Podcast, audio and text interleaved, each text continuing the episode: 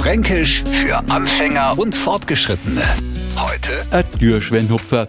Heutzutage gibt's ja die dollsten sportlichen Disziplinen. Da hocken sie ausgewachsene Menschen in einen Bock und sausen bergab. Andere haben sie Eiswasser über den Kopf kaut oder schmeißen ihren Weihnachtsbaum wie Hammerwerfer in die Bamba. Und äh, so kennt ein Türschwennhupfer einer sei, der was weiß ich, besonders elegant und weit über eine Türschwen hupft, ohne sie die Zeher blau zu schlagen. Aber typisch fränkisch, nix von alledem, sondern was zum Essen. Und das Essen steht in Hunger gerade so lang, wie es dauert, um über eine Türschwen zu hupfen. Also, nicht lang. Ab und zu hört man auch das Wort Morgendretzeler, weil das aber auch die Bayern verwenden, dann haben wir Franken natürlich unser eigens Wort für eine kleine, essbare Kleinigkeit.